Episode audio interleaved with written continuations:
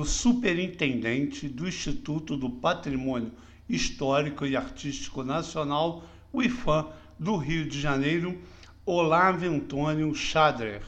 Ele visitou na manhã de ontem, 23 de agosto, a obra de restauração da catedral e manifestou seu contentamento em ver que a obra está sendo realizada e que em breve Petrópolis terá a catedral totalmente restaurada.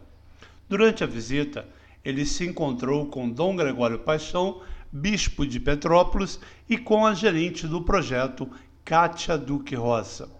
Olave Schadrer contou que, ao tomar conhecimento dos problemas da catedral, entre eles o aparecimento de uma rachadura numa das paredes, ficou muito preocupado devido à importância histórica e cultural do prédio. Por conta disto, o IFAM no estado do Rio de Janeiro não mediu esforços para que o projeto fosse aprovado, viabilizando assim o início da obra. O superintendente do IFAM no Rio destacou ainda que não se trata de um projeto simples e não surge da noite para o dia. Por isso, segundo ele, todos os esforços foram feitos para sua aprovação. Olavo Schrader agradeceu ainda o empenho da sociedade petropolitana pela realização e apoio ao projeto e aos órgãos públicos que atuaram para que tudo fosse concretizado. Durante a visita, ele mostrou que conhece a história da princesa Dona Isabel e falou sobre alguns aspectos de sua vida.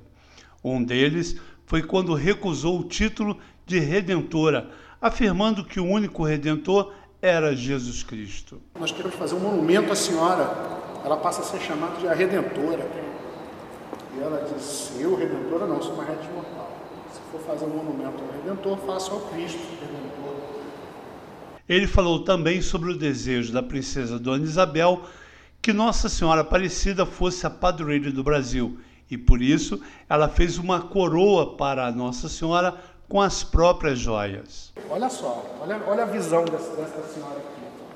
Ela é maravilhosa, né? Até que, até que a princesa Isabel insiste pelo sufrágio feminino, o voto feminino que luta é, é ela como regente mulher, e ela vai além. Enquanto ela ainda não resolve a questão da igualdade de direitos civis, ela pede permissão ao Vaticano para o Brasil ter uma copadroeira, porque o padroeiro é a Santa de Alcântara.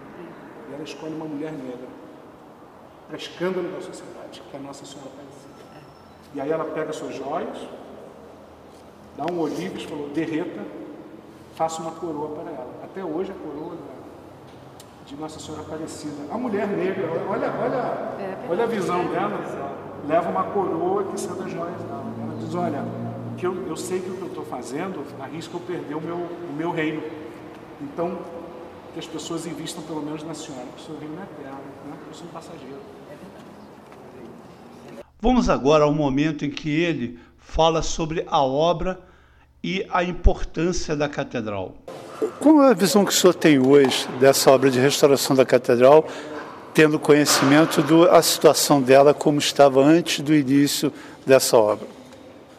Olha, realmente foi uma, uma, uma angústia. Você imagine, né, como, como guardião do patrimônio histórico, você saber que um monumento singular destes, singular nas Américas, é, corria risco é, possivelmente estrutural. Então eu passei a dar uma atenção toda especial, o IFAM, a nossa superintendência, é, vimos aqui, é, nos aproximamos, é, apesar de todas as dificuldades é, que nós temos para atender uma demanda muito grande, nós alocamos recursos humanos principalmente para dar uma, uma, uma atenção especial a esta demanda para que os projetos andassem, para que as devidas aprovações saíssem em todos os seus aspectos. Não é um projeto simples, não é um projeto pequeno, não é um projeto assim que é, é, surge da noite para o dia.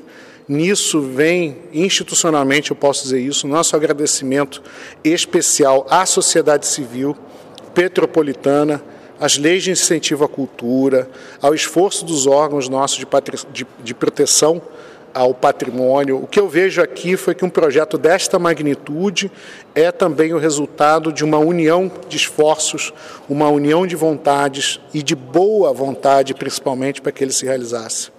É, o, é, dentro desse contexto histórico, Petrópolis tem na, para o Brasil, em função de ter sido sede é, do Império em alguns momentos, com a presença do Imperador Dom Pedro II.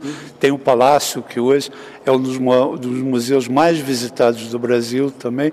Como é que o senhor vê a Catedral de Petrópolis nesse contexto histórico-cultural? A catedral é indissociável. Né?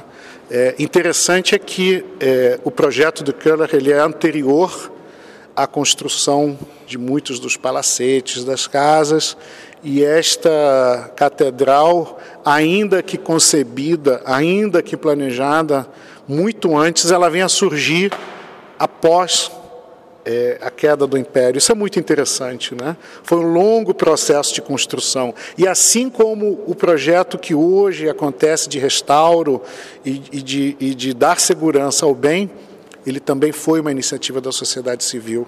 Isso para nós é um, é um dado é, importantíssimo.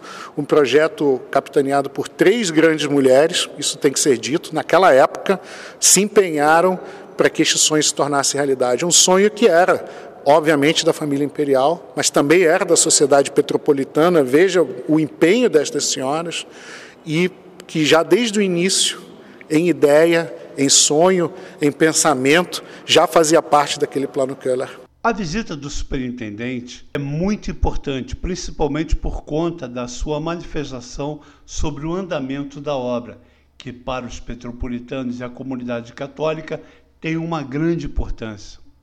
Ministério do Turismo. Patrocínio Banco Nacional de Desenvolvimento Econômico e Social. Realização da Secretaria Especial de Cultura.